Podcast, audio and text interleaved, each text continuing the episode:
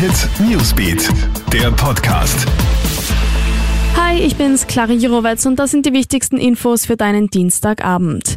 Vor dem Schulstart im Jänner soll es freiwillige Massentests für Schüler und Lehrer geben. Das wird heute aus dem Bildungsministerium bekannt. Wann die Tests sein werden, konnte man noch nicht sagen. Klar sei aber, dass zuerst die Testungen stattfinden sollen und Schüler und Lehrer erst danach in die Schulen zurückkehren. Deshalb fallen die Ferien diesmal auch eine Spur länger aus als sonst. Der Schulstart erfolgt erst am 11. Jänner. Wer Betreuungsbedarf hat, kann seine Kinder aber am 7. und 8. Jänner trotzdem zur Schule schicken.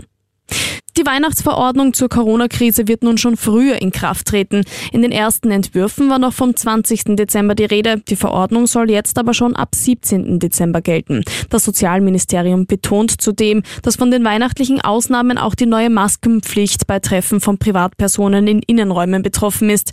Das heißt, an deiner Familienfeier am 24. und 25. kannst du auch ohne Mund-Nasenschutz teilnehmen. Ab dem Stefanitag, also dem 26. Dezember, gelten dann wieder wieder die derzeit aktuellen Regeln. Update zum Animal Hoarding Prozess in Oberösterreich. Die heutige Verhandlung am Landesgericht Ried muss ein weiteres Mal verschoben werden, denn auch diesmal ist die Angeklagte nicht erschienen. Die 35-Jährige sollte sich verantworten, weil sie in ihrer Wohnung 14 Hunde gehalten und völlig vernachlässigt haben soll. Ein paar der Tiere sind sogar gestorben. Und solange es kein Urteil gibt, können die Behörden auch kein Tierhaltungsverbot verhängen. Das heißt, die Tierquälerin könnte sich längst wieder Hunde angeschafft haben. Die Angeklagte wird jetzt zur Fahndung ausgeschrieben. Alle Infos checkst du dir auch online auf KroneHit.at sowie stündlich im KroneHit Newsbeat. Ciao und bis bald. KroneHit Newsbeat, der Podcast.